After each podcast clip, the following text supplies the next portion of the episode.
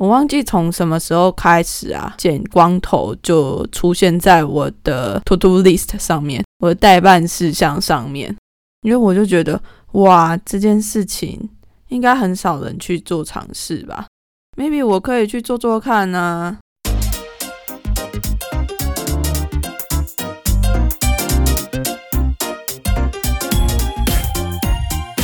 欢迎来到为叛逆女孩。Hello，大家好，我是 Conny。本节目与插画家 CPG 合作。这礼拜想要跟大家来闲聊的是澳洲的野生动物。在澳洲啊，通常都有很多的野生动物都在你的住家旁边。当然不是就是像台湾那种麻雀什么的，那实在是太频繁了。在澳洲路边，你很容易就看得到袋鼠啊。兔子之类的，而且也有很多野生动物都会被路杀。但是啊，澳洲的动物不知道是特别的不怕人，还是特别的笨。就每一次明明路上都很常有被撞死的一些动物，但是他们就是还是可以在马路上面非常大胆的吃东西，晃来晃去。像我们家附近呢。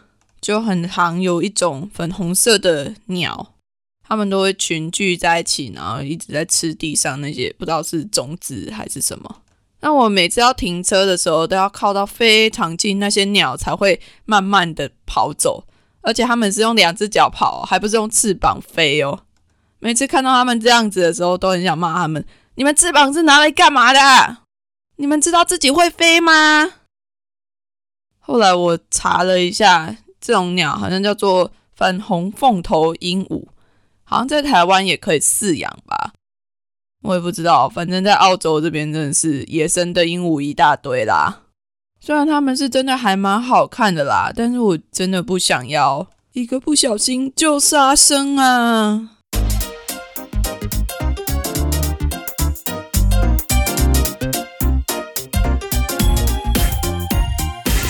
今天呢，我想要谈谈在外观上面的微叛逆。先说一下我自己的身形好了，让大家脑袋里面有一点画面。我自己是在女生当中身高算蛮高的，有一百七十四公分，而且我的骨架非常的大，然后我的肩膀也是很宽的那一种，走路有点外八，手会晃来晃去。平常穿的衣服都是差不多运动风吧。有戴棒球帽的话，也是很喜欢反戴的那一种。不知道这样讲完，大家脑袋里面有没有浮出一个大致上的样子呢？在我开始讲我之前在外观上面做的一些微叛逆之前，我想要让你先想一下，你觉得女生应该是什么样子呢？那你觉得像我这样子又高又壮、比较中性化的女生，应该又会是什么样子呢？想好了吗？想好的话，我就要开始说故事喽。关于在外观上面呢，我自己会想要分成两个方向来讲，一个是发型、头发，另外一个是服装。嗯，先从头发开始讲好了。就我从小时候，我妈妈就很喜欢给我剪有点像小男生的头。我看我幼稚园的照片，有一张就是我混在一堆幼稚园小朋友里面，然后找不到哪一个是小女生这样。但是在稍微在年纪大一点之后呢，我妈妈反而就会不让我剪比较短的头发。就所以我的哎学生时代就从。国小、国中、高中，我的头发都是有一点半长不短的那种头发，长度就差不多在耳下到及肩吧，乖乖的那种学生头。我其实蛮想剪短的，因为感觉自己可能剪短之后会非常的帅，但是我妈妈就不答应。一直到我自己去入伍训的时候，就是要进部队的时候。我终于有机会可以剪短发啦！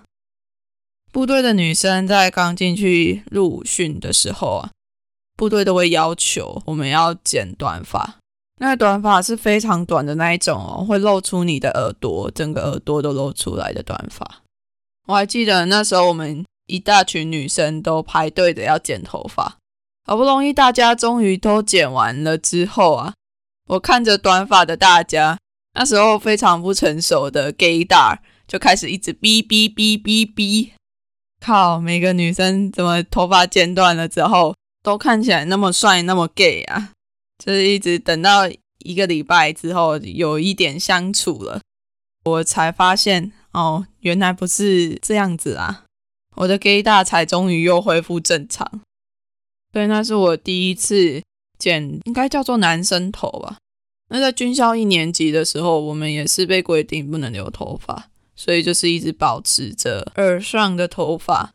那一直到二年级之后，我们的头发才解禁了，就是我们终于可以留头发。那时候跟班上的女同学就约好了，哎，我们大家要一起来留头发哦。所以那一年我就把头发差不多留成了马尾吧，一个小马尾。所以我也当过马尾妹啊，但我自己其实没有那么喜欢留长发啦，因为很热，而且整理起来又不是很方便。我超讨厌吹头发的，所以呢，在军校毕业之后，头发的禁忌啊，在部队其实跟在军校比起来，部队是非常宽松的，不像军校规定你一定不能有发丝掉下来啊，或者是你一定要拿发网把马尾扎起来变成一个包包头，这种规定在部队其实不是那么严谨的被执行。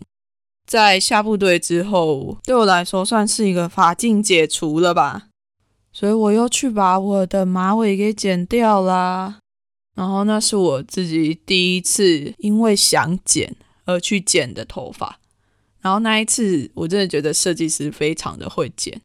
那设计师是一个外表很中性的女性，所以她还她应该算蛮知道。嗯，女生要怎么样剪出一个蛮帅气的头发？那那也是我第一次自己去剪头发的时候，有设计师拿电动剃刀帮我撸头发。我那时候的鬓角就是把它往上撸。我还记得那时候设计师在帮我撸头发的时候，我心里面蛮激动的。他在帮我撸之前，他还一再的跟我确认说。呃，我真的要帮你撸下去喽！我真的要帮你撸下去喽！你确定不后悔吗？在我很坚定的说我不后悔之后，他就这样撸下去了。在撸下去的时候，有一种很奇妙的感觉，就是也是浑身热热的，就觉得我好像做了一点很不一样的尝试。难道我真的要变成帅 T 了吗？那边剪就自己一直在那边胡思乱想。不过还好，成果是还不错啦。就是我自己是真的还蛮适合剪短发的，然后就是那时候就用这种很帅气的短发姿态，就嗯交到了女友啦。就是我上一集有说过的第一任女友啦。不过我要解释一下，那个我上一集好像有说到晕船，后来我去查了一下，晕船的意思好像是指。有过一夜情，然后之后就觉得自己好像对对方有感情的形容词。那我要澄清一下，就是我们从头到尾做过最亲密的接触，就差不多就是接吻跟牵牵小手，然后没有别的了。那我不知道这样到底是能不能用晕船来形容。我自己是觉得或许可以来稍微形容一下那种感觉吧，不知道。如果你觉得有更好的形容词的话，可以到 Apple Podcast 留言告诉我。哎，反正那段恋情也没有持续很久啦，就差不多三个月就结束了。在那之后，我就想说开始要留长发。我上一集应该有讲到吧，就是我就是给自己一个理由，我想要留长发来把头发捐出去给别人，然后用这个理由来激励自己把头发给留长。那这头发一留呢，也是留了四年，对它的长度就是从耳上的短发慢慢变长，慢慢变长，慢慢变长，一直到肩膀，然后最后的长度是差不多落在屁股吧。那时候捐头发的时候，捐出去应该超过三十公分，我记得。而且我这中间真的很厉害，我都没有去剪头发，连去修都没有修过，就让它这样非常自由自在的蔓延。不过蛮可惜的是，就是因为部队的规定，基本上就是不能染、不能烫啊。我要捐头发，但也是不能染、不能烫。所以我的头发一直都是黑直长发。那你可能会说啊，短发、长发，其实女生都会留啊，这样有什么了不起的？那光头怎么样？如果女生去剪个光头，你觉得如何呢？我忘记从什么时候开始啊，剪光头就出现在我的 to do list 上面，我的代办事项上面，因为我就觉得。哇，这件事情应该很少人去做尝试吧？Maybe 我可以去做做看呢。但是这件事情呢，我在部队里面基本上是没办法做的啦。因为在部队里面，如果你不是新兵，甚至是男生剃那种全光、很光、很光的光头，也有可能会被长官念，就说你为什么要突然把头发剪得那么短？你是有什么不满吗？不满要说诶，类似这样的说法出现，那女生就更不用说啦。我在部队里面，甚至头发只要再短一点点，再短一点点，就很容易被部队里面的老长官们念，就说女生头发不要剪那么短啊。那为了不要一直被关切，对理光头这件事呢，我就一直忍忍忍。忍到了我要退伍的前三天，那时候我是休假的，就是我在退伍的前几天是还有假。我们单位我们都会叫这个叫休退，就是你休假，然后接着就退伍了。那既然我是休假的，我肯定也不会遇到那些部队里面的长官吧，所以我就把头发给剃了，终于理了一个大光头啊！而且我自己觉得我自己是个贴心的好孩子。怎么说？理了大光头之后，我怕我妈看到会受不了，所以我在很早之前就已经为自己安排了，在退伍之后，我就要去某一间青年旅馆打工换宿一个月，至少等头发稍微长出来之后再回家吧。我是不是很贴心呐？不过我在打工换宿的期间呢？竟然也遇到了一个客人，她也是个女生，而且她好像是平常的装扮，平常习惯的样子就是一个光头的样子。那时候我真的还蛮 surprised 的，因为我真的很少遇到女生是光头的样子，除了尼姑之外啊。那我自己理光头，总共到目前为止理了两次吧，因为来了澳洲之后。我跟我现在的女朋友之前就是在农场工作，那在农场工作非常的热，然后她也是一个非常想要尝试不一样的事物的人，而且在澳洲又没什么人认识我们，对不对？所以她说她也想剪光头，嗯，然后她就叫我陪着她一起去剃，于是呢，我们就跟我们在农场遇到的一个法国男生。借了他的剃刀，就一起又把头发给剃掉了。所以呢，目前总共是剪了两次光头。但我自己觉得光头其实不是那么的适合我啦。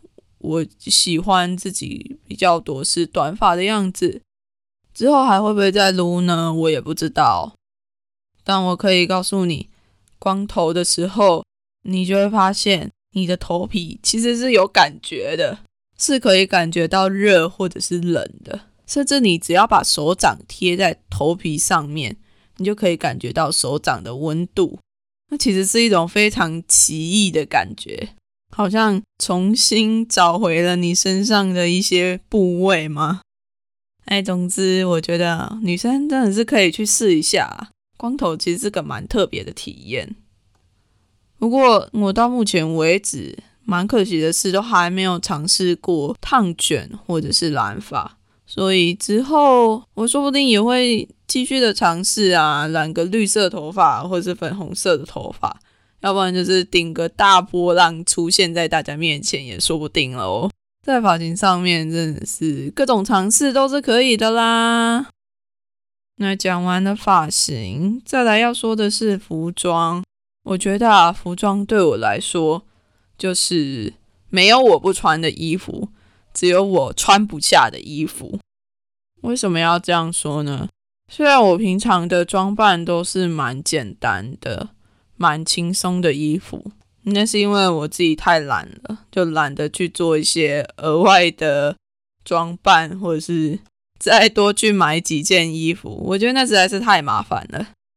但如果遇到一些很特别的场合的话，我是非常乐意去装扮我自己的。我都会形容我自己是非常多变的。我也可以穿裙子，我也可以穿裤子，也可以穿的很帅，也可以穿的很优雅。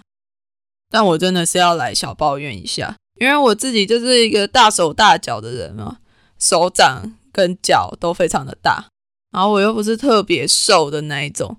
所以其实我自己在台湾买裙子的时候，真的是很难挑到一个很适合的裙子，因为可能一般女生身形穿起来的裙子，被我一穿就会变成膝上好几公分，的瞬间变成短裙。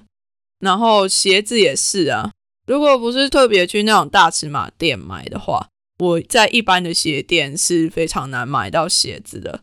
我脚差不多有。二十六吧，我可以穿到二十六号的鞋子，而且我的脚板又特别的宽，所以我还记得我有一次临时有需要一双娃娃鞋，然后是要黑色的娃娃鞋，所以我就赶快去彰化的某一家鞋店，就要去买鞋嘛。嗯，我买鞋非常的简单，我只要跟老板说，老板我要黑色的娃娃鞋，二十六号的，老板就会帮我调出来。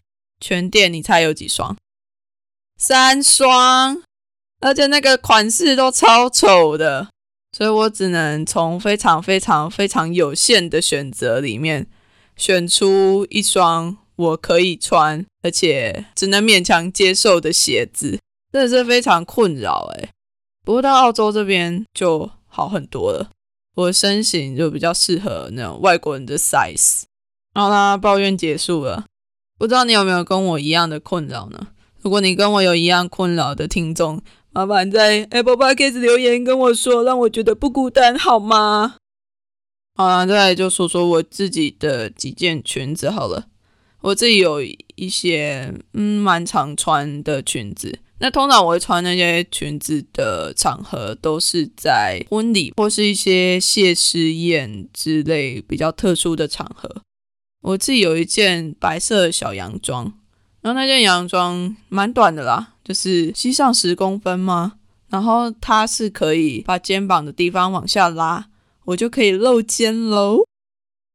然后另外我自己还有一件黑色的连身裙，也是膝上的。那黑色对我来说其实是一个比较好掌控的颜色，因为我自己的皮肤比较黑，所以穿黑色的裙子。反而会可以让我的皮肤显得比较白皙一点，拍起照来比较好看啊。不过我自己也没有特别在做什么防晒就是了。那当然，除了膝上的裙子，我自己也有一些长裙啊。那长裙穿起来就是比较典雅一点的感觉。我我之前还有一次为了一个朋友的婚礼，他的婚礼的主题是奥斯卡奖。所以我就觉得奥斯卡应该要就是那种金光闪闪的感觉吧。所以那一天我就穿了一件大露背的衣服，而且那真的是我第一次尝试的用胸贴这种东西，是一个还蛮特别的经验啊。而且我自己还蛮喜欢这样子的风格的，只是那穿裙子对我来说真的有点太束缚了一点。然后我自己之前也有去拍过那种很假白的艺术照啊，但我觉得其实拍艺术照也是一个不错的事情，就是你可以在拍艺术照的时候尝试一些和你自己很不一样的风格或是造型。像我那时候就是有点洛丽塔风格的衣服，然后还戴了假发变成大波浪，然后甚至有穿两件事，就是。上面是有点像 bra 的衣服，下面是非常短的热裤，把肚子露出来拍照，真的是非常大的一个挑战，对我那时候来说。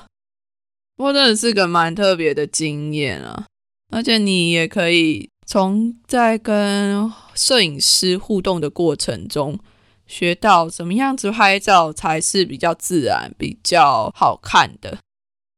那除了一些裙子之外呢，我自己也会穿比基尼。还有之前还穿着比基尼跟部队的人一起去力宝乐园玩。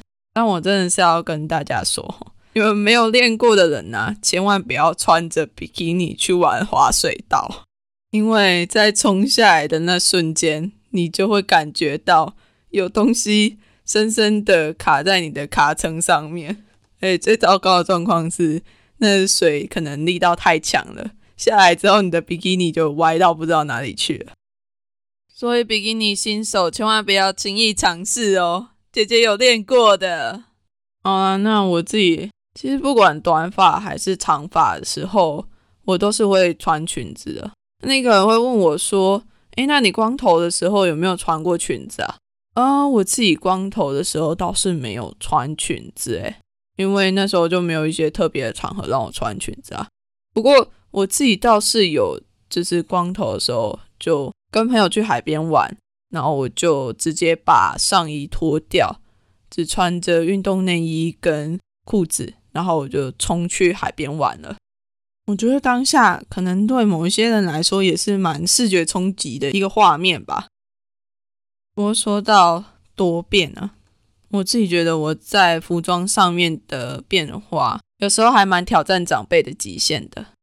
该怎么说呢？我妹的婚礼啊，她那时候早上就是在家里举行一些结婚的仪式，那我当然也是会参加嘛。那我自己早上参加家里的仪式时，我穿的是裙子，然后我也化了一个还不错的完整的妆，然后打扮的很漂亮。就连我妈都非常的惊讶，说：“哦，你今天打扮的很漂亮哦。”好，我就这样子美美的去参加了我妹的结婚仪式。但是呢，到了晚上要宴客的时候，我不知道哪里来的想法，我就把我那个衣服给换掉了。晚上我的出席服装则是西装，然后还抓头发，穿的非常的帅气，这样，然后穿的帅帅的去。招呼身边的亲戚们，我是不知道他们有什么想法啦，但随便啦，我自己是穿的很开心啊。不过也有一些很八卦的亲戚就开始问我说：“啊，你是不是有交女朋友啊什么的？”然后我就在那里打哈哈的陪他们聊天，觉得自己好像一个男公关的感觉。但我妈也是没有说什么啦，反正她也管不了我到底要穿什么东西。就是做自己喽。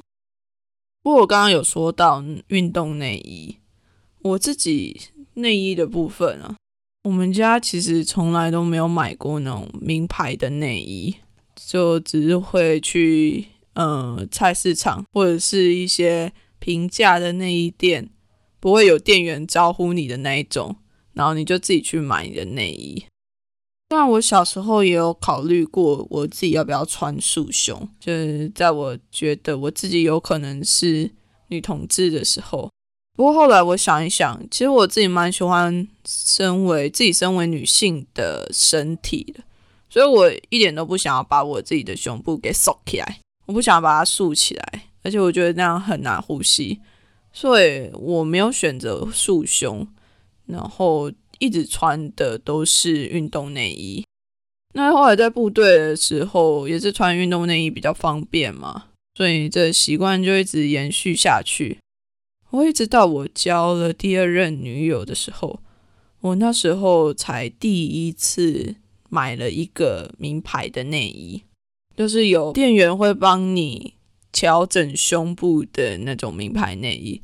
然后刚好是跟一个卖内衣的朋友买的，所以他会进来帮我调整胸部，然后问我穿起来舒不舒服、好不好看之类的。那时候还蛮不习惯的吧，因为没有人教我怎么样看我的内衣要怎么买啊，然后我的胸部要怎么调啊，才不会外扩或者是下垂。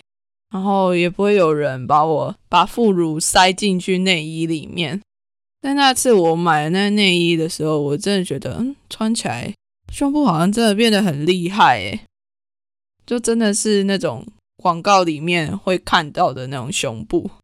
本来我以为那种很漂亮的胸部，可能对性欲会有所影响吧，想让对方就是可能会比较喜欢我的身体之类的。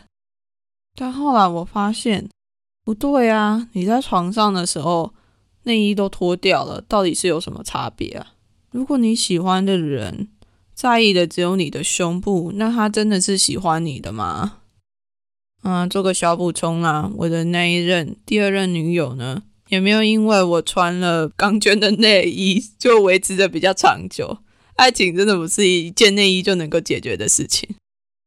而且后来我自己真的是太懒惰了，毕竟我自己一直以来都习惯的是穿运动内衣，所以那种有钢圈的内衣对我来说太束缚啦。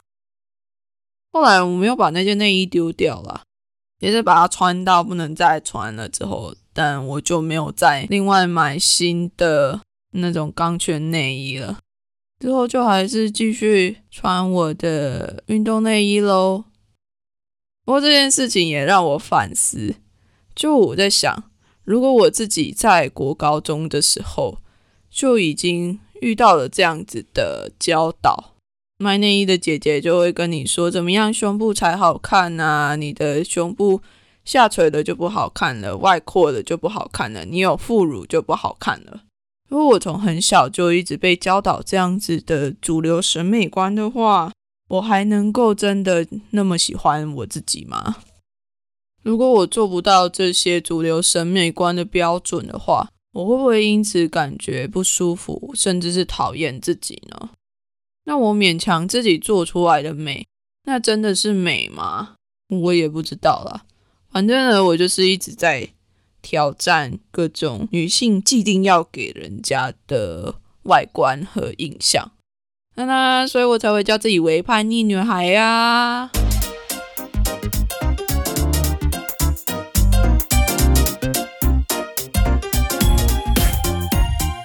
好啦，那今天的节目就差不多到这边了。如果你喜欢我的节目的话，欢迎到各大平台 follow 我。有任何想要跟我说的话，也欢迎到 Apple Podcast 留言呢。对了，你们到底知不知道我有 Facebook 跟 IG 啊？如果你现在才知道的话，赶快去 follow 啊！